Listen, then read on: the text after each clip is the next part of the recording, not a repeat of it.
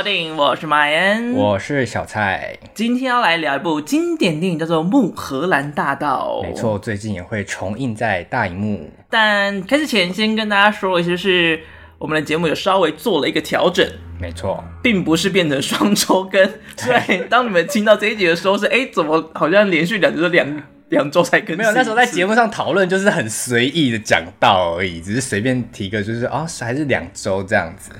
主要呢是想说，就是调整一下步调啦，嗯，不然真的是蛮累的。呃，也做得很，对，所以呢，之后预计是每个月会有三到四集，没错。内容呢会是一个专题，像这个月的专题呢，会是因为今年其实有很多很大量的香港新导演的作品，其实也都还蛮不错的，嗯，所以会讨论一下。以及这次香港金像奖的这些新导演的作品们，没错没错。然后呢，每个月也还会有谈论该月的一部新片以及一部经典电影。嗯、那如果可能比较有时间有敲访到来宾的话，或者是有什么特别想要聊的电影的话，那可能那个月会有四集。嗯，但就看看，但通常应该会一个月三集。对，开始害怕，开始害怕，嘴角在抽什么？没有啦，好。那就是先稍微跟大家预告，就是这个月呢会是《穆荷兰大道》即将上映的一期，嗯哼，以及刚才说过的香港的新导演们这个月的题目就是这三集啦。嗯、好了，那《穆荷兰大道》在讲什么呢？好，扇子先拿起来哈。嗯，好，那故事的开头呢？哎、欸，那你帽子要不要拔下来？可是我头发很乱呢。啊、你你我头我帽子很薄，我帽子很薄，收音收到就好了。还要。也就让我一次嘛。好，好啊，讲了。好，故事的开头呢，我们就会看见一名黑发女子遭到杀 杀手。我刚你在上厕所一直在练呢，这这超绕口的。好，就是一名黑发女子遭到杀手索命，却因为发生车祸而逃过一劫。那她跌跌撞撞的下山，徒步进入了洛杉矶，睡在一间无人的公寓里。随后，空屋主人的侄女贝蒂前来借住，发现了失忆的女人，并帮助她一同寻找她身世的真相。其实听故事，大家看起来好无聊。对，但是这部片真的不能讲太多。哎、欸，你的手可以放下来，我太害怕了，因为这这很绕口哎，像杀手索命，然后徒步进入洛杉矶。啊，你可以改一下词啊，没关系啦，都过了，都讲完了，过了都过了。其实这部片它屌的地方是在于它的剪辑以及它的叙事方式，嗯，会让人有点摸索不太懂它到底在讲什么。它在二零零一年的电影，它的叙事方式跟当时家的好莱坞电影其实非常不一样。没错，也被说是导演大卫林区，嗯，最最最最最屌的一部作品哦。因为这部片的叙事，其实在当年来看，其实算是非常新颖。然后题材也是，没错。那这部片你喜欢吗？我觉得普普。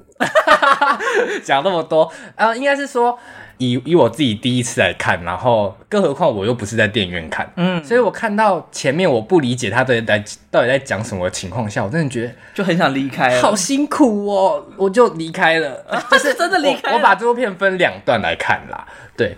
可能因为他最后想要铺成些什么，所以他前面非常的破碎，嗯嗯，破碎到你会觉得好像有些东西不不合乎逻辑，不合逻辑，不合乎常理。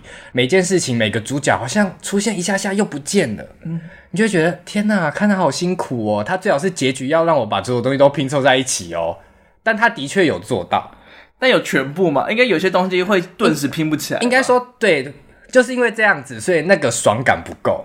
就是他没有办法让我觉得、嗯、哦，好屌，没有觉得哦，怎么这么神这种。对，他没有立马让我感受到这件事情，就我不是那个可以细细品尝，觉得好厉害、好厉害的那个受众。哎、欸，那你有看过诺兰的记忆拼图吗？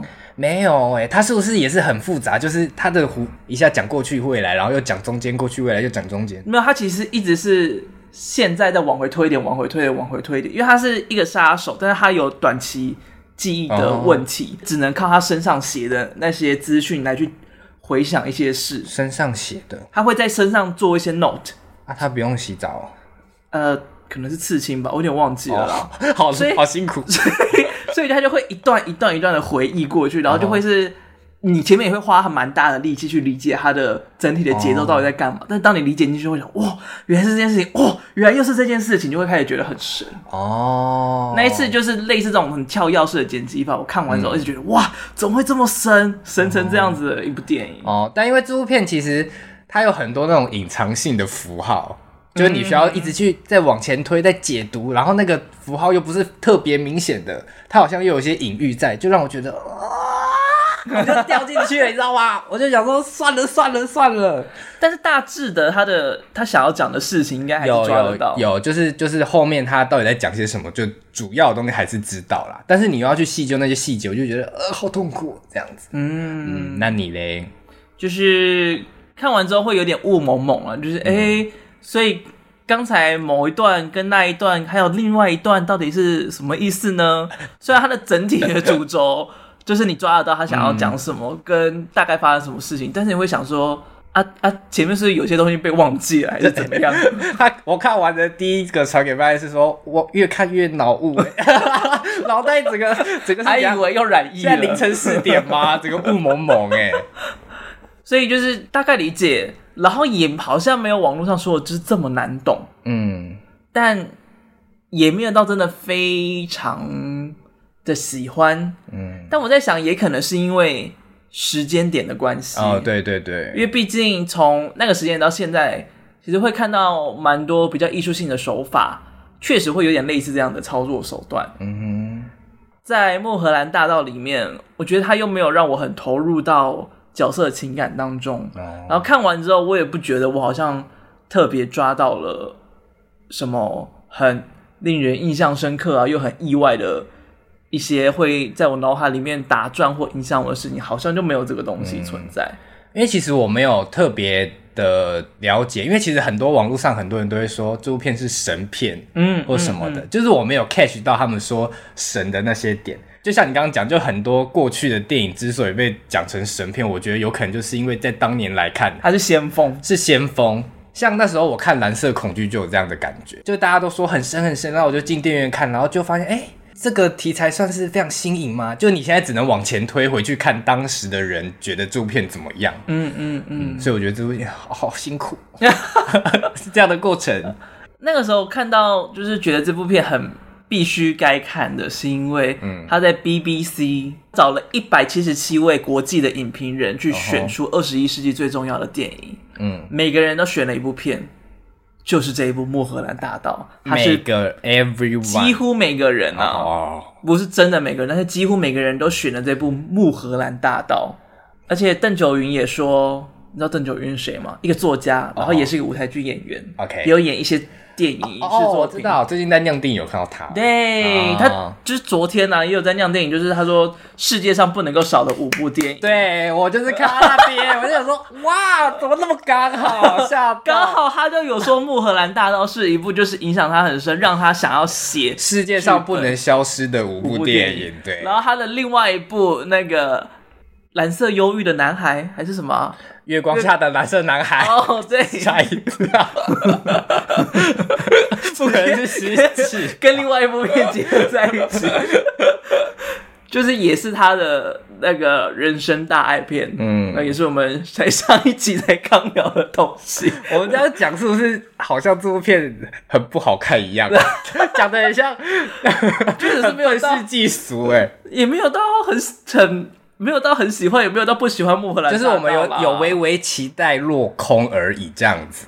对啦，而且就是其实你去找网络上的影评，嗯，讲了一堆哩哩啦啦啦哩啦喳的，你讲的很没礼貌，哩哩啦啦啦哩啦喳，就是连 BBC 写的那篇我都觉得他在公三小啊哈。或许就真的是这部片真的不需要做那么多解释。其实大卫林旭本人也说，就是他不喜欢解释，嗯，就是他。做出来的这些东西确实有它的意涵，但是那个意涵很难被解释。嗯、就是你应该观众看到影像会有所感受，但是那个感受不应该被解释。当你解释的话，就是仿佛就是抽取了部分的元素来给它定义，但那个元素不一定能够意涵整部电影跟整个段落的内容。嗯。好，我们后面再来讨论好了。嗯，所以反正他就是觉得，就是这他的电影不需要被解释。虽然很多人很爱解释，也有很多人很爱问他拍的这种东西是不是隐喻某种细节，那个东西是不是代表什么意思？哦，但他就是会说，哦，你看了什么，你感觉到什么，那就是什么。好学呐，as well as 蔡明亮。OK，你有看过蔡明亮的映后场次吗？我他的电影我甚至没有看过，我有看过一两部。哦，然后甚至叫不出片名。啊，我帮不了你。郊游日子吧，好像叫日子。哦，然后另外一部是加在兰若寺 VR。哦，对，我印象很深刻，就是因为加在兰若寺那时候看的时候就看不太懂，嗯哼，所以看日子映后场的时候呢，他映前就跑来说，哎，如果你觉得想睡的话，睡着也没有关系，就是就是我自己看电影会睡着，他记忆我觉得就是看电影睡着完全不需要感到罪恶，好，好，然后在映后场说，哦，他的。我觉得蔡明亮的映后都好精彩，因为蔡明亮的粉丝们，就是他们对于电影当中看到的很多元素，嗯，会有很大量的解读跟想法在里面，嗯，然后他们也都会去问导演说：“哦，那个火跟那个水，是不是代表了什么样的含义？他们的交融啊，什么样的作用啊，就代表什么？”前世今生啊，什么什么之类的，然后说那个镜头旁边有一只猫，那只猫是不是怎样怎样？跟前面那只猫是同一只猫？其实那两只猫长得完全不一样，转世啦，可能 就是会有很多很大量的解释跟想法在观众的解读当中，然后蔡明亮。听到他都会露出一种哇，原来你看到这个东西，哇，原来你想到这个，他会说，我其实，在拍的时候都没有想到这个东西，就是他会有一些很可爱的回答，但是他也没有要做任何的解释，他就说这些都是片段，然后有意识的形成成这样子的影片哦，但观众感受到什么，那他就可以有这样子的含义，嗯哼，就是觉得哦，他的想法或许跟蔡明亮、蔡大哥有点接近。没关系，我刚刚是不是说我后面会讨论？先画一下防雷线。对，因为毕竟这部片，我觉得有没有先知道，应该会有落差。对，而且最近要上映，可能还是有人没有看。嗯，对啦，毕竟应该跟我们一样第一次看的人应该会很多。好啊，我们画了哈啊，就不要。对，开始。好了，先介绍一下，其实木荷兰大道哦，你知道吗？它是一条真的路哦。哦。呃，没有没有，就是看电影的时候不会觉得它是虚构，但好像觉得哎，就不会去疑疑虑这个地方哎。它呢，其实跟呃那个叫什么好莱坞其实有蛮大渊源，因为它就是最主要通往好莱坞条道路，嗯、就是它穿过了绵延很长的一段山路，哦、而且呢，那个路段上面有超多好莱坞的。名人在这边盖了豪宅，你讲的很很断句，很奇怪。很多名人吓一跳，要多多 站在那边的吗？还是就是在飘的？可能也有在飘，好恐怖。因为就是反正很多人在那边住了他们的豪宅在那里，然后同时因为它很绵延很弯长，有很多人在那边。学开车，然后那边也是赛车很著名的地点，所以前面不是有那个车祸吗？哦、那个东西哦，很有可能真的会发生，我感觉好危险哦！学开车跟赛车。这两个危险的元素都在那边呢，最危险的两种驾驶，对呀、啊，都都在那条路上可以遇得到，哦、难怪。然后大卫邻居本人也说，那边可以感受到好莱坞的历史，可能就是酒醉金迷跟很常发生车祸这两种事情的、哦哦、这种历史啊，因为就是那条路上也是查了一下，就是死人的记录好像也没有很少啦，没有很少，超委婉的。那边呢，其实也因为它就是距离好莱坞很近，所以它过去。现在比较没有那么流行，就是过去时时常是拍摄一些可能那种赛车电影啊、恐怖电影啊，嗯、或者是那种那叫什么啊，公路电影哦，常常会使用的地点。但大部分的片我大概都不太知道。对我来讲比较有名就是《独家新闻》跟《天外魔花》哦，另外的话还有像《魔鬼司令》啊，《X 情人》、《亡命赛车两千》之类，至少有记录就有四五十部了。哦。就是真的蛮多好莱坞片都是在这里拍摄的啦。接下来介绍一下大卫林区这个导演。嗯，你有听过这位导演吗？没有，甚至我在查的时候，我在看他那个电影的那个列表，我唯一看过的好像就是那个沙丘《沙丘》。魔堡吗？对呀、啊，我就只听过这一部，哎，然后应该是没看过吧？没没看过啊，当然没看过。他超烂，我知道，就是我是听，好像是超立方吧，嗯，就在讲沙丘的时候，顺便提到了这部片，然后就说，哦，哇，我以为是，以为是什么？就是我也 我以为我以为朱这个导演是专门拍之类的烂片吗？我说类似这种比较比较趣味、比较古怪的片，这样子是蛮古怪的啦。哦，它是蛮古怪的。哦，这哎、欸，其实这部片也算是一点点，有一点点古怪，哦、有一点点的气质，但是他感觉收敛了很多。对，嗯。但是我觉得不认识这位导演其实也蛮正常的是，是因为差不多他最有名的作品就是到二零零一年的《穆荷兰大道》。嗯，后面的作品就相较来讲名气都没有在。往上攀，是不是最近也没什么拍了？哎、欸，他二零一七年还有双峰的续集，但是就没有什么、哦、没有什么讨论度。嗯，但他最有名的其实还要回归到他一九七七年拍的第一部片《橡皮头》。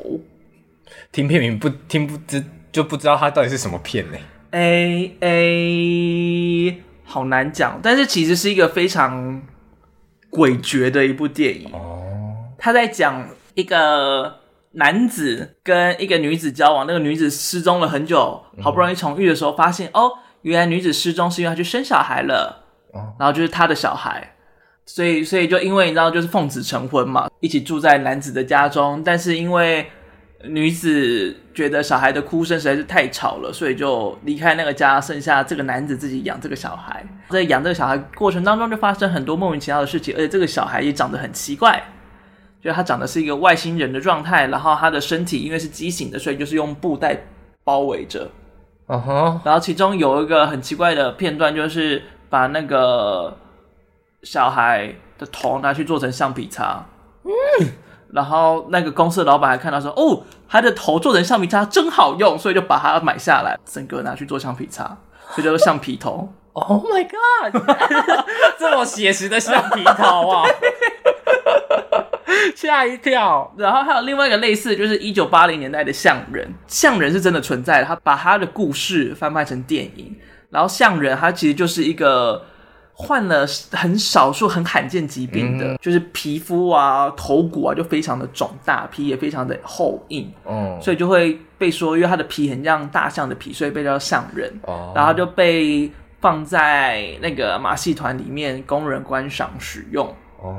但有一个医生看到他就觉得啊，这个人很适合研究，所以就把他带出来，然后在一边医疗实验跟研究的同时啊，也是就是各族的不是各族啊，就是各地的名流喜欢去拜访，就是觉得好玩有趣的一个人士哦。整个电影的段落也像橡皮头一样，就是有一点点光怪陆离的感觉在里面，但是比起橡皮头，就是像人的故事更好理解哦。因为毕竟他就要拍一个。真实的人生故事的翻拍，光听感也是对。到后面有说拿去做叉子，吓一跳。而且那个橡皮做成橡皮擦，真是我完全不懂到底是什么意思。然后为什么头会变成橡皮擦？他是真的把他的小孩的头拿去擦，他可能写的剧。你说把它举起来这样擦，又闭嘴，然后就拿他的头去磨纸，好恐怖。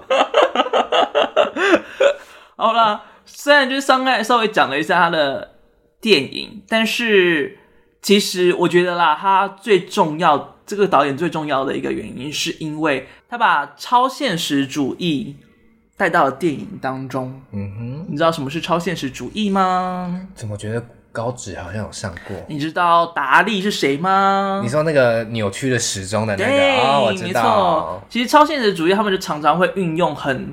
真实世界上会看到的物件啊、嗯、东西，但是它的形体样貌跟呈现，却是不是现实当中会看到的。嗯，那个会带给一种诡谲的感觉，哦、然后同时也会让你去思索其中的含义，但通常它不会有个明确的意涵在里面。嗯，就是超现实主义常常会有的表现手法以及想要传达的意思。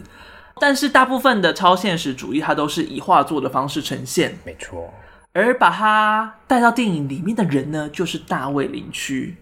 嗯，其实，在橡皮头里面，他一开始就有一些很诡谲的画面，看到有一些条状物啊，有一些女性在尖叫啊，然后有个洞口，然后镜头穿过那个洞口，生出一个小孩。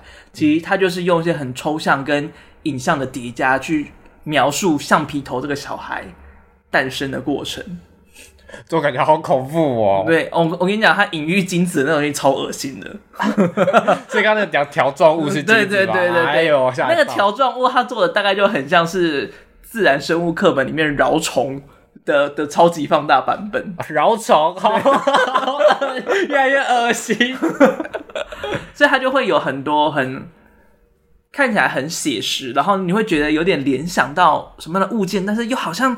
好像有点了解他在干嘛，但好像有点看不太懂他在干嘛的这样的状态。啊，也是因为他的拍摄的画面啊、意图啊，其实都很有点难懂，但是又有点可以抓得到，所以会有人把它称为叫做林奇主义。你说以他的名字去去编的吗？哎、欸，对，但是其实林奇主义也就只有用在他身上而已。然后基本上而言呢，最常见到的林奇主义就是把熟悉的事物陌生化。也就像刚才你说的嘛，那个时钟，时钟是我们常见的东西，对。但瘫软的时钟、融化的时钟，这就是我们不会看过的东西，嗯、所以它就是把熟悉的东西给陌生化了。在这个过程当中，你可以清楚的感觉到这个东西的存在，但你却很难定义，就是这到底是啥小。嗯。但是你可以，但是因为你看到。你感受到，所以你可以稍微理解。但若没有看到，没有亲眼感受到，那你就会很难理解到底在干嘛。哦，所以就是超现实主义跟灵奇主义其实有这个共通性在了。哦，就像是穆荷兰大道一样，就是它电影里面有很多的奇异的环节，其实跟它的剪辑、跟它的配置，你才会感受到哦，原来他是在做梦，原来这个是幻想，原来这是幻觉。就是要透过你看了这部电影，你才有办法真的感受到。听别人讲啊，看影评啊，应该都没有什么太大的感觉。嗯、你刚说做梦，突然吓一跳，说可以讲了吗？吓一跳，我们是画线了吗？忘到、啊、自己画的线，忘记整个忘记，吓到你的痘痘贴都翘起来。这不痘痘贴，人工皮。那、啊、你不是贴痘痘？我去除痣。为什么你要除痣？因为我不喜欢啊。啊。但是你喜欢眼睛旁边这一颗？没有，因为它比较贵。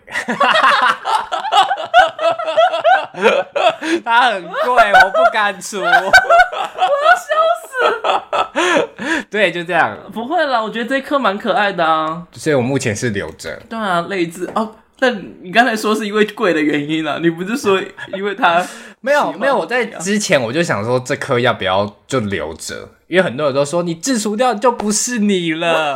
我说我到底是谁？反正我就还是把我。因为我就觉得我这张脸很脏，这这半脸很脏，哦哦、所以我就很多就除掉一些啊。对对对，哦、嗯，你觉得像像橡皮头，它的本不要把我比喻成橡皮头，你的本体是 I don't like it, I don't like it。然后也稍微讲一下，就是这位导演呢，其实一开始也是画家出身的，哦、也是画比较超现实主义，而他画的东西非常的黑暗跟可怕。大家都在说，应该就是跟他的过往有关系。你的黑暗是指整个画面，还是你说它背后的含义看起来就都很可怕的感觉？哦，都很可怕。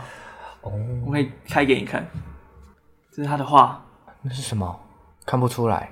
就是一个看起来很黑暗的人，人就是 Where are you going, you fucking idiot？哇，那这这这很凶哎。然后也是一些怪怪的狗啊，怪怪的人啊。My head is dying。什么意思？就是我的头死掉了。哦。就诸如此类，他的作品其实看起来，有点看不太懂，嗯、但是你可以感觉到这有点好像不太安详的感觉在里面。精神状态有点不太妥。哎、欸，我觉得他那个时候的精神状态应该也没有很好，因为他那个时候是在费城读宾夕法尼亚艺术学院。哦。他住的那个地方呢，其实那个时代因为就是二战结束，还正在寒战的时期，嗯，所以美国的政治经济跟治安状况都不是很好。尤其是费城那时候的犯罪率很高，而且住屋通常都蛮破乱，破乱没有这个词，脏乱跟破旧啊，差不多啦。而他住的那个地方呢，非常常遭小偷，所以他的房间其实常常会，我就是零零乱乱的，也不敢在里面放太多贵重的东西啊。哦、还是那个 fucking idiot 在讲这个小偷哦、就是看到那个小偷在他房间里面在偷东西，挂门口。更可怕的是，他的窗外一望出去就是停尸间，怎么会住那里呀、啊？可能因为学生吧，需要住便宜一点的地方。那也太太太便宜了吧？所以就是他常常会看到尸体，就是送进去、运出来，送进去、运出来。感觉就风水来讲，一定就是很不妥当的地方。对，所以就是很多人说，就是哦，这些东西应该就影响他蛮多，所以他画画作啊，跟一些故事叙述都常常是偏灰暗跟恐怖的。嗯，而且就是他这些描述啊，都会觉得这是。就是一个克苏鲁神话里面主角会有的背景。克苏鲁，你不知道什么是克苏鲁？我不知道。克苏鲁也是一个神话系列，非常恐怖的神话。就是他在说克苏鲁是某种古神，那个古神就是最接近就是全知全能的存在。嗯，但当你接触到这个东西的话，你会疯掉。哦，你会可能整个人烂掉啊什么之类。反正就是你越接近全知全能，就是越接近深渊。然后通常都是你可能人生很破烂啊，遇到很多糟糕事啊，你才会逐渐的接近到克苏鲁。然后克苏鲁想要把所有的人类通通都变成邪神的一个东西。Oh my god！对。通常就是这些克苏鲁的故事啊，他们会从一个平凡人开始叙述，然后那个平凡人都是遇到了很多很不好的遭遇，可能他他是一个音乐家，但是每天都受到怪声影响；他可能是一个研究者，但是他的哥哥是一个疯子，会攻击他，然后他的老婆也不太正常之类的。就是每天都会一些有一些烂事发生，就想说，哎、欸，他的 大学时期好像有点类似克苏鲁故事里面，太黑暗了，对，就是蛮黑暗的。而且他在制作橡皮头的时候，其实呢，他那个时候就刚刚好刚成为了一位人父，人父就是刚当爸爸。哦哦，人父 哦，我以为是妇女的妇，我还想说你不是不是讲错？人父就是刚当上一位爸爸，然后对于就是养育小孩，其实有很多的挣扎跟痛苦。嗯，然后在橡皮头里面，其实你可以看到，就是身为那个男主角，作为一个爸爸，在养育他自己的小孩，不管是照顾上或者处理他的私生活上面，都有很大的挣扎在。所以想说，他会不会就是把。他个人的痛苦，超现实化的方式展现在电影里面。他小孩看到会开心吗？不会。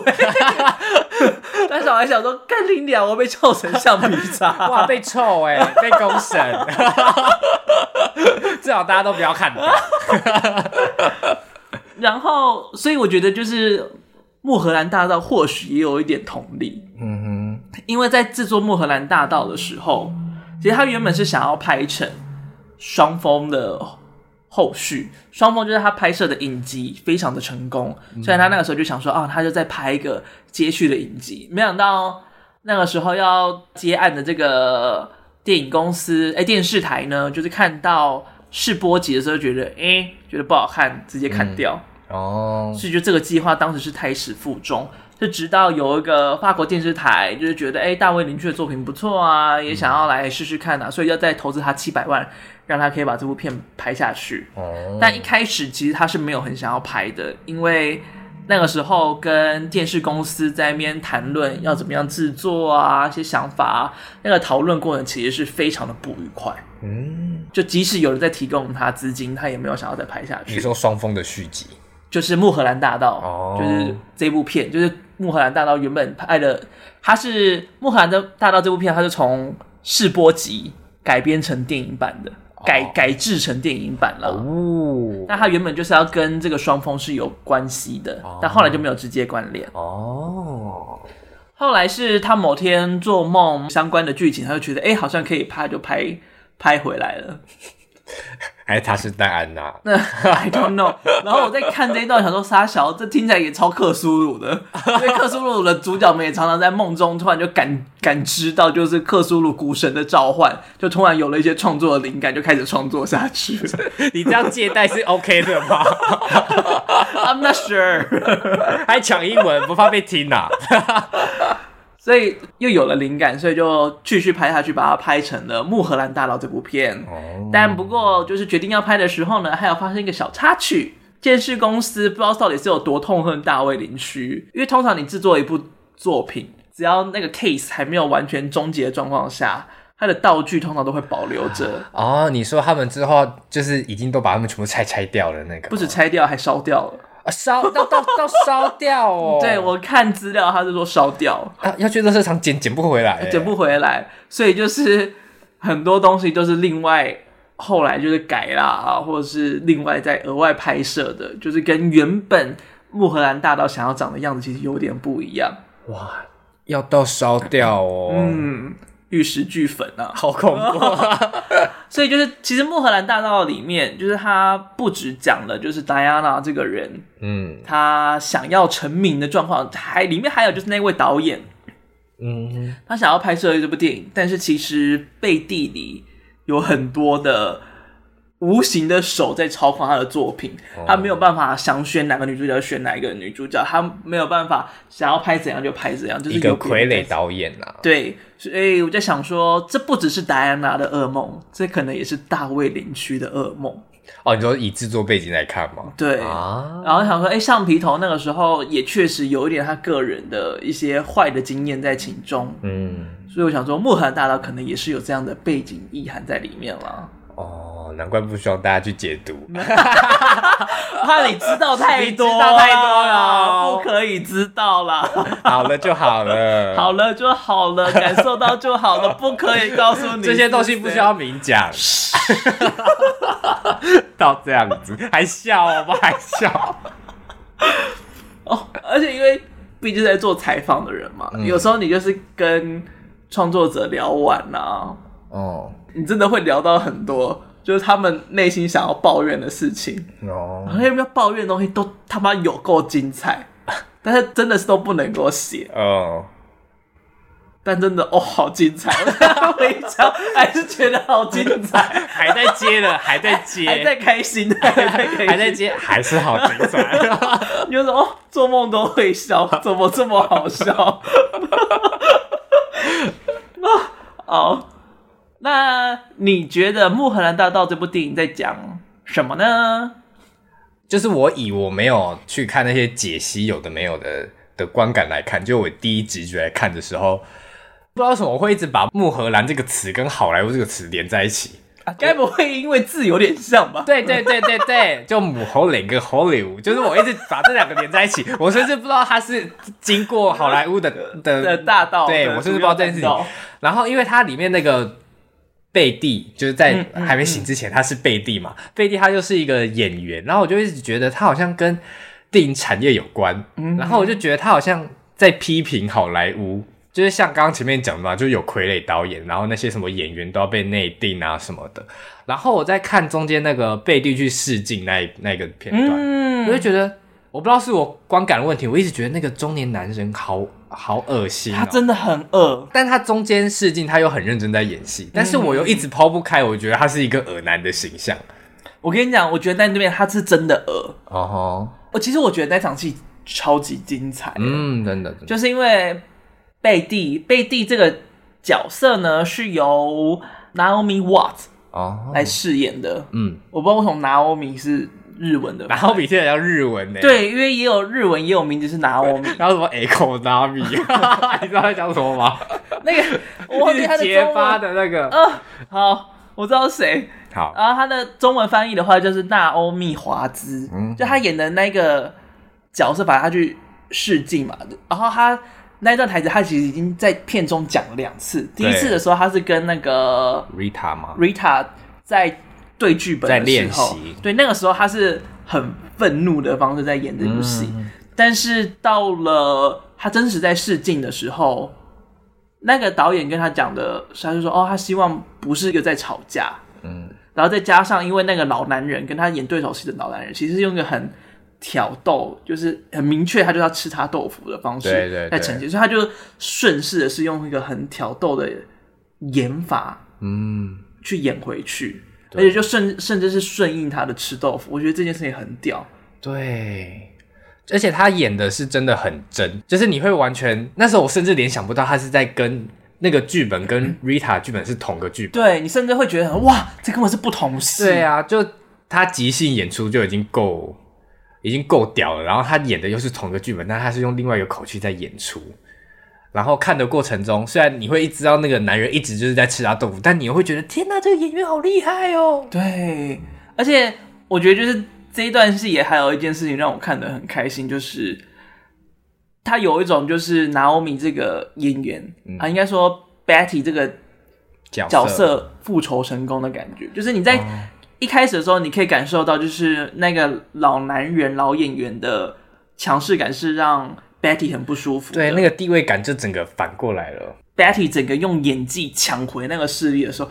反而是那个老男人被吓到，他甚至是吓到出戏哦，讲了台词之后才慢慢又再接回来里面。对，就是他甚至是被 Betty 的演技给折服到，变成了观众在看他演戏。嗯，所以就是有种哇，靠一段戏他就复仇成功的感觉。对，没错，就觉得哇，那一段好精彩，真的好好看。嗯。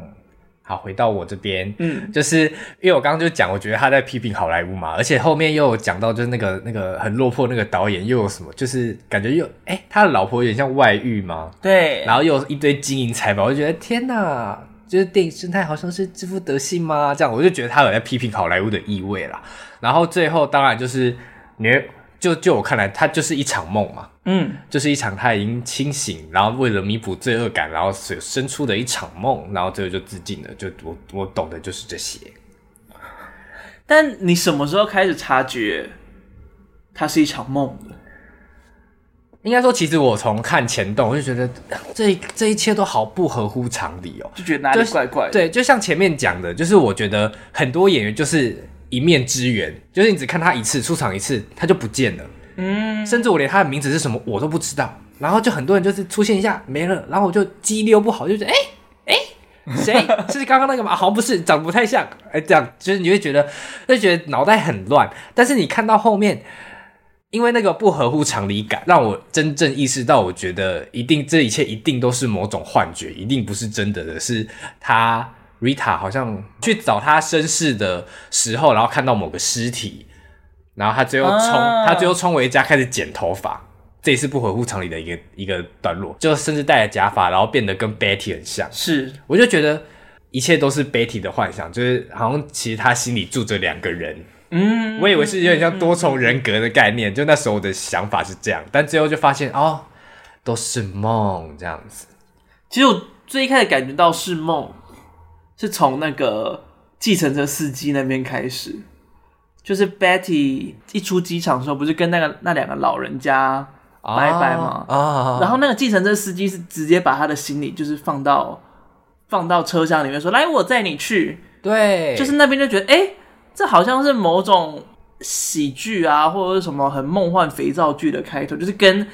最前面那个发生车祸的调性是完全不一样的。嗯，而且他拿了他的行李，他也不觉得怎么样哦。对，他也没有觉得，他也没有觉得他被抢劫哦。对，然后就上车，然后哎，就真的到目的地了，也没有发生任何事情。对，而且他当他第一次发现那个还有什么 Rita Rita 的时候，就是哪有人发现一个陌生人在家里面不会想报警，不会先尖叫说啊。你是谁？他也是说，呃，不好意思打扰你了。想说，哎、欸，其实是他是屋主吧？吓一跳，就想说，就是这一切的不合理，有点到太夸张，嗯，就是太梦幻。对，就想说，哦，所以这一切应该不会是真的。哦，而且再加上，就是在那个 Betty 抵达洛杉矶之前，嗯，前面不是有一段是一个。很奇怪的男子说他他在餐厅里面说他做了两个同样的梦。对对对，所以因为他的话，我就想说，那照他这么讲，应该这一切通通都是梦。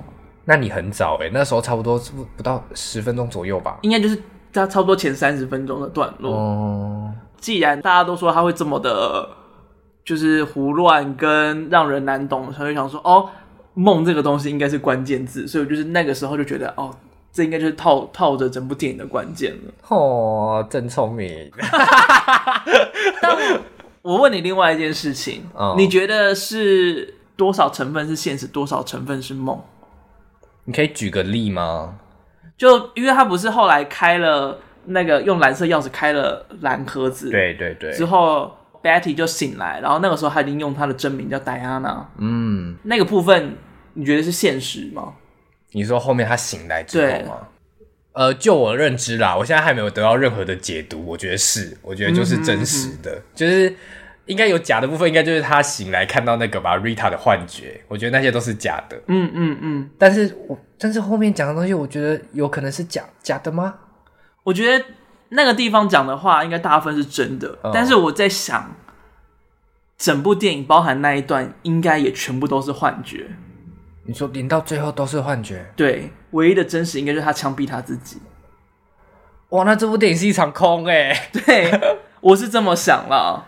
你看，就是他开启那个蓝盒子之后，哦，他开始的段落其实也有很多很令人匪夷所思的地方。就譬如说，他自己一个人待在家里面，为什么突然转头就看到了那个黑发女生？那个时候她已经不叫做 Rita，不叫做 Rita，她叫做那个 阿丽塔吗？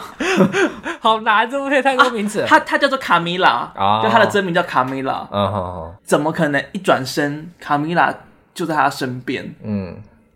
就这件事情，就是第一个让我觉得真实代怕不合理的地方。嗯，然后接下来她受到卡米拉的邀请去导演家里面，就是一起派对的时候，卡米拉跟导演他们又宣布说他们要结婚了。对，但在那之前，卡米拉亲吻了另外一个女生。对，在老公旁边跟在他的面前。对，我也觉得那段很怪，但是我一直试图告诉自己，好，没关系，他们是开放式关系。我直接解读是好莱坞的人就是很乱，我就是在这样说服自己。我说没一一定没有人觉得怪，只有我，对不对？我觉得他们就是开放性关系。我就在想，我好不容易接受，结果你说你也觉得很怪，好累哦。我真的这样觉得哎，就是照这部电影看下来，我觉得啦，戴安娜跟卡米拉，嗯，他们原本应该是同性情侣，哦，但是因为某次试镜。卡米拉获得机会之后，他就跟戴安娜开始疏离，嗯，他们的关系就开始淡掉。卡米拉又跟导演搞在一起，但卡米拉跟戴安娜还有一点点的关系在，嗯，而那个关系就是他们还有女性伴侣的这个秘密身份跟关系。嗯哼。然而在导演家中的派对，卡米拉亲吻了另外的女生，嗯。然后用很挑衅的眼神看着他，就仿佛说：“哦，我们之间同性恋情的那段关系，其实也早就不存在。我早就在跟我早就也会跟别的女生搞在一起了。”所以他才会那么激动，然后又那么难过，就是连他跟卡米拉最薄的那一层关系也都被抹灭了。嗯，我现在有点混乱呢，因为我以为的时序是，就是他醒来之后，然后跟你刚刚讲的那一段。就他醒来之后，然后你刚刚讲到，我在重复什么？就是中间那一段，我以为是他在现实中，他在回忆过去的现实真实情况，嗯嗯嗯嗯，然后最后才引枪自尽这样。我以为他醒来跟引枪自尽是是接在一起的时间线，然后那些他回忆就是他跟他卡蜜拉的爱情啊，然后最后最后发现卡蜜拉跟导演搞上，叭叭叭叭，这些是他回忆。之前我以为是这样子哦，我觉得也可以是这样子解读，所以就是中间那一 part 才会这么的混乱，所以我会觉得他一转头看到卡米拉，我觉得那是他已经精神崩溃的幻觉。嗯，但是但是还是有一个。疑惑的地方就是刚刚讲的那一段，那一段我还是没有办法理解，除非那一段应该也就是他的他回忆当中的某一段了、啊。对，但是就我这样子的解读，我还是觉得很怪，除非他们真的是开放性关系，不然我没有任何的解读方式是在我这边是合格的。因为他们就是那个亲吻了他，然后宣布要结婚之后，嗯、对，下一个段落就是直接听到“砰”的一声，而就直接接接到了餐厅那里去。嗯，就是那个接续的感觉也是很不连贯，就是哎、欸，怎么就突然就跳换场景，然后跳换时间，跳换了内容，然后甚至是他就直接说哦，他在找杀手，要把卡米拉卡米拉给杀掉。对，所以在想说，我内心中的解读了，应该是就是他从床上醒来到举枪自尽，应该是他的。弥留之际，嗯，就他死前的弥留之际，哦、然后在更前面的那一段呢，都是他的幻想，就是有 Betty 的那一段故事都是他的幻想。那那个嘞，中间你刚刚讲那个聚会那些嘞，就是他回忆里面的破碎片段，就等于有点像是第一层梦跟第二层梦。哦。就像是那个、啊、全面启动一样啊，你的梦有可能有好几层深入哦。Oh. 以戴安娜的身份醒来，然后回想到他跟卡米拉的点点滴滴，那可能就是最表、oh. 比较表表层的那一层梦哦。Oh. 以 Betty 的身份活在一个很梦幻的世界里面的时候，那是第二层梦，最后有点像浅眠的状态。对对对对对对对，oh. 我在想象是这样，因为就是。如果你要以常理来判断的话，就是有太多不合理的东西存在在这其中。哇，那如果你是这样解读，这样很空诶，就是说他最后也真的比较戴安娜，他说你叫其他名字，有没有可能叫马萨卡？为什么是马萨卡？马兹卡？马兹塔？为什么？反正他就是有，我觉得有蛮多种可能的解读性在里面，嗯、所以我觉得这也是为什么导演说就是。不需要被解释，然后我觉得他应该很乐于就是看到大家有各式各样的诠释跟解读的方式在里面哦。而且我确实也觉得前大半段的 Betty 跟 Rita 其实都是他自己。你说都是导演自己吗？啊，不不不，我是说都是被那个戴安娜戴安娜自己啊。说 导演直接把自己性转在梦中，然后变成两个女。因为想说，哎，换个女生，大家可能不会联想到我。没有，我觉得导演就是在里面那个男导演。哦吼，可是为什么他会把他变成两个人？嗯，我会这么想的原因是因为感觉得出来，那个你不知道叫什么名字了吧？对。你要讲谁？短头发、长头发？金金发，叫戴安娜。戴安娜好了，就是戴安娜来到好莱坞，来到洛杉矶，她、嗯、就是想要当一个成功的名人。嗯，但真实的处境，其实就是她没有那个天分，也没有那个才能，哦、然后她也不再那么纯真，觉得这个梦想可以达成。嗯，所以她一部分的她，我觉得是想要回到。最初很纯真、很有热情、很有梦想的那个状态。嗯，另外一部分的他又很向往非常成功、有知名度，然后又有点带有神秘感的一个女女性形象。哦，所以我觉得两个方向都是他。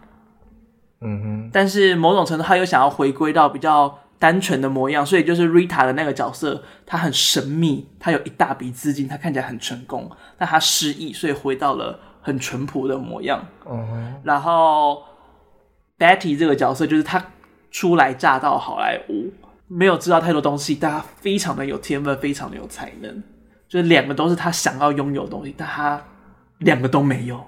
初来乍初来乍到好莱坞，好像一个片名哦，然后这个片名。然后从前有个好莱坞，他的续集，初来乍到好莱坞。好的，那我跟导演提议一下，我寄寄一封联络得到吗？那个 Quentin Tarantino 看到会不会有想要？这是还是中文片？还是中文啊？然后想说干我屁事，干他屁事啊！最后才会觉得，就是两个都有可能是那他们爱想要。那他们爱情的成分呢？是他想要两个都有把持住吗？还是怎样？哦，我觉得爱情的成分就是。因为他本来就有真的有喜欢那个女生嘛，然后就是套用在那个关系里面。应该说，就这两个 Betty 跟 Rita 都是他想要拥有的东西啊，不不是不是真的是他本人啊。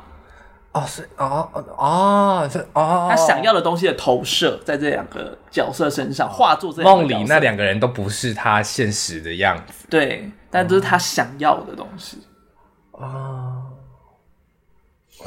很可怜，很很困，好复杂，而且就是感觉得出来，他真实世界很恨那个导演，嗯、所以他在梦里面让那个导演非常的凄惨，落魄到一个极致。对，而且就是哪有哪有就是老婆外遇，然后还可以这么样的嚣张，直接把家里的主人给赶走，就说那个家甚至不在他的名下。对啊，而且还很缓慢的拿着油漆进财宝这样倒下去。哦，好像好像没有很激烈，整个 有点缓慢，有点悠哉的看着这一切达成了。嗯。另外还有一场 Naomi 的戏，我觉得超级好看。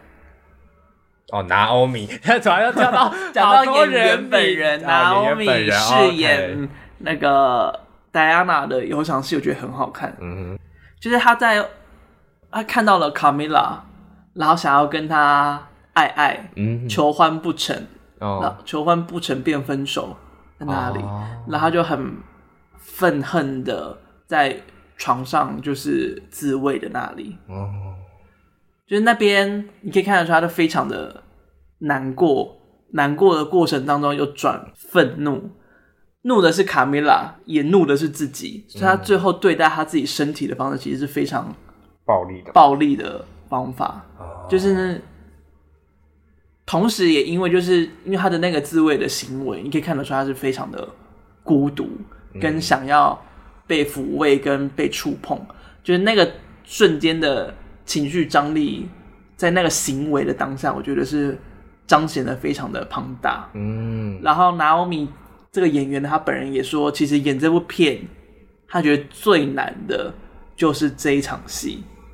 嗯，就是因为他要在三十五人面前自慰。就本身就够困难，对，本身就够困难，所以他那那个时候其实剧组是有给他搭一个棚子，让他自己在里面。啊，那么那么那么温暖哦，那么温馨哦。啊，也确实应该要保护一下演员嘛。哦，也是啦，要、啊、不然人家全场看他看他那个哦，因为以往那这样之后就真的是好莱坞潜规则。没有以往听到可能就是哦，可能会留剩下一些就是女性工作人员在现场之类的。嗯嗯嗯嗯。嗯那应该就是还是应该还是还是会有少数的工作人员，毕竟你摄影机是架着的，对，大部分都是围绕在外面，嗯、不会那么直接性的到看到，嗯、而且他确实也可以感觉到是外面有三十五个人存在，其实外面的工作人员人数还是蛮庞大的，嗯，然后那个时候就是边演，然后边就是弄他自己，但他一直觉得他没有办法进入这个角色当中，也没有办法，就是因为被那么多人围绕，没有办法好好的演，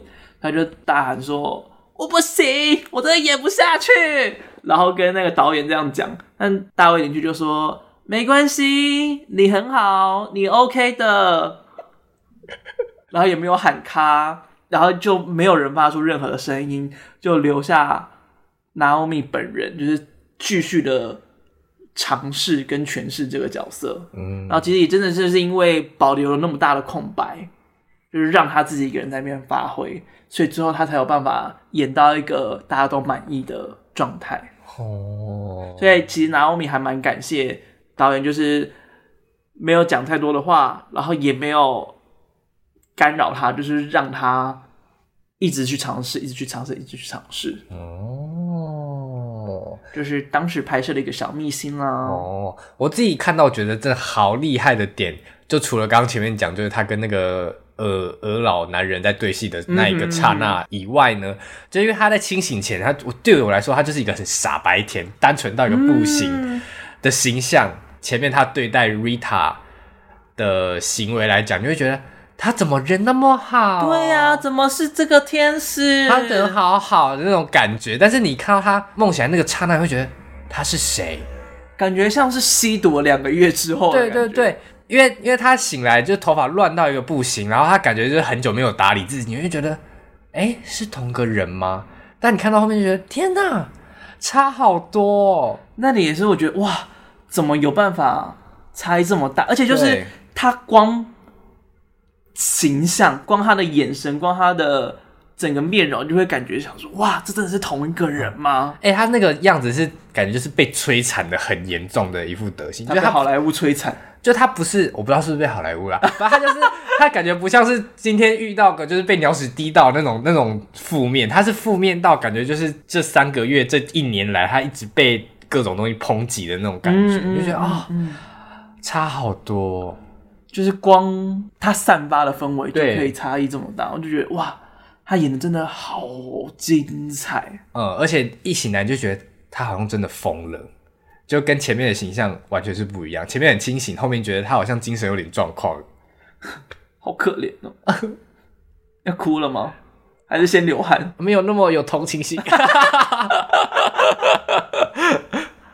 好了，那最后聊一下电影里面一些印象深刻的段落，好啦。好吗？我有一个超级喜欢的 part，就是他们到了那个极境酒吧，嗯，是酒吧嘛？反正就是看表演的时候，看起来不像酒吧啦，但他说是酒吧。对，就是去看表演，然后他就说这里没有乐团，就是一切都是预录好的。嗯，哦，那个歌非常的好听诶，就是他在唱着那一首歌。然后，Betty 跟 Rita 就是听的看着，然后在现场哭泣拥抱着，嗯，然后就唱着唱着，那个演唱的人就倒地了。倒地之后，歌声还在，对，一切确实都是预录的，对，就是真的没有人在唱歌，一切都只是虚幻。他会唱到后面，你连这我们观众都会觉得，哎，好像真的在唱，对，就真的好像是他本人在唱歌的感觉，嗯。然后就有种哇，好像就是这这一切都是虚幻的，嗯，就一切通通都是虚假，你追求的东西是虚假，你看到的东西是虚假的，这部片的内容都是虚假的。哦。就是我觉得他那个虚假的感觉，有点在讲好莱坞的这件事情，有点在讲他们追求的梦想的这件事情，然后同时也是 Betty 跟 Rita 他们处在于梦中这件事情，就全部这一切通通都是虚假的。哦，所以我就觉得那一段就是特别的精彩，也特别的空虚，然后好像那一 part 就整个就意涵了这整部电影一样。哦，但我自己的解读是，我觉得那一整个在酒吧的过程就很像，好像他就是他是在做梦嘛，但是我觉得这一整段很像是外面有人在喊他，就是醒来醒来的那个感觉，就是很像你你就是你。假如我现在被跟一个很不好的另外一半在一起，然后但是我朋友一直叫我醒来，离开他，离开他，醒醒吧，别再晕了。对，但是我离不开，就是我觉得这个很像那个场那个情境这样。嗯、就音档对我来说，我觉得就是就像你刚刚讲，就一切都是安排好的。对我来说，有点像是外面的人在跟他说要逆来顺受啦，就是遇到什么事情就是过了就过了，就只能接那颗球，就是就是就是传敲哎。船到桥头自然直，就是桥到船头自然直。对，就是不要困在那个困境困那么久。然后那个女歌手倒地，对我来说就很像，就是你看到眼前都是很美好的，但是那些不是你的，就终究就不是你的。嗯，对我来说是。然后那个美好也有可能就不是如同我们所见到那么美好。对，就你觉得哦，那好像是他在唱歌，但其实也不是他。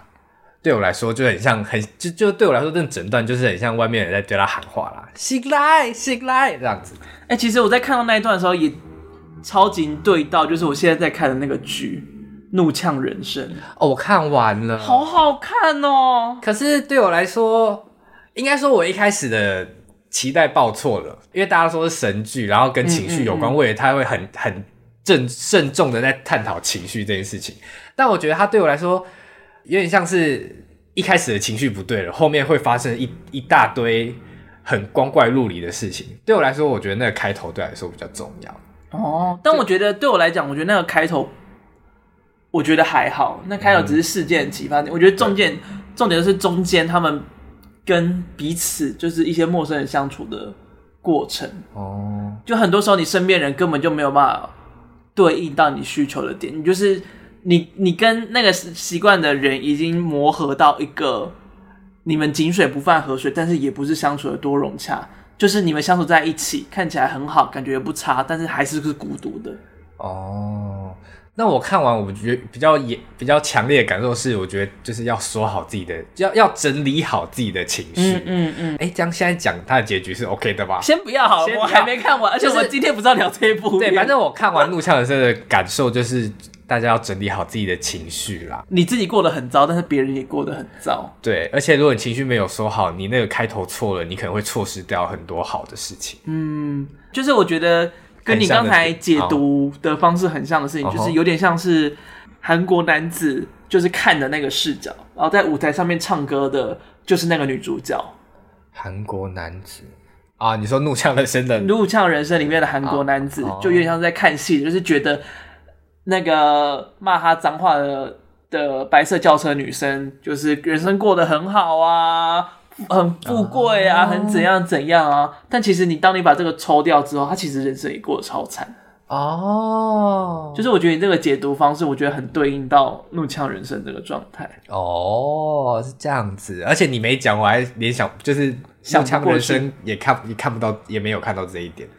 哦，真的假的？嗯，就是觉得他对他很过分吗？对，但是我没有想到，就是哦，原来他也过得很惨。我没有想到他们俩彼此会同理到这件事情。而且我也在看，我也觉得那个怒呛人生里面那个女主角。很像《木荷兰大道》里面的那个 Rita 的真实版本，卡米拉。卡米拉，对 对，就是他跟他的卡米拉跟导演在一起，其实某种程度是因为他们有利益上面的关系需求在一起。嗯、而《怒呛人生》里面的女主角跟她的日本老公在一起，其实也是因为有利益的关系在一起。哦，说不定卡米拉也过得不好。对哦，卡米拉其实爱的是女生，嗯、然后《怒呛人生》里面，最后那个女生女主角喜欢上另外一个韩国男子。你人生有时候追求到的东西，不一定是你能够想要的。嗯嗯，fuckable doesn't mean it's livable。What？就是 What you mean？就是有时候你的伴侣啊，就是。他也许是一个很适合你生活的对象，但是他不一定是能够带来为你带来愉快的对象。哦、对，然后能够带来你愉快的对象，但是你可能就没有办法跟他生活在一起。嗯，如果用性跟爱来说的话，就是性爱好像很难很难是完全处于一体的状态。哭了。我在看他跟他，我在看《怒呛人生》里面那个女主角在跟那个韩国男生在对话啊。然后他们在相处的时候，觉得哦，好难过，就是他们两个好像心灵相通，但是也完全看得出来，假如他们两个真的生活在一起的话，绝对是生活不下去的人。哦，好感伤哦。对了，好了，不知道为什么开始聊了很多怒呛人生。怒呛人生你看完了吗？还没。哦，后面会很好。就是他在等你来的时候正在看。哦。最后一集蛮蛮感人的。好，还是最后要聊怒呛人生吗？啊，你说下个月吗？下 个下个月，下个月，这个月排满喽。其实 OK，好啊，那嘛那排进来有可能就变四级哦。啊！好了，我们再看，再看看，再看看吧。好了。就差不多这样。对，我要去贴我的人工皮了。你知道刚才我一直看你在压，我就一直没有办法很专心。而且我已经 Diana、Betty、什么 Tina，我已经快要记不起来名字。这是根本就没有 Tina。我觉得光是讲那个名字已经够难，了。我看到你那边一直压压那个人工皮，我的人工皮都要飘到空中了。好了，就这样。这一集就到这边结束啦。如果就是你有想要听什么样的主题、什么样的内容，也欢迎留言跟我们说呢。可以挑咪挑咪挑二十挑二十挑 us，对对。好的，我是班，我是小蔡，拜拜，再见。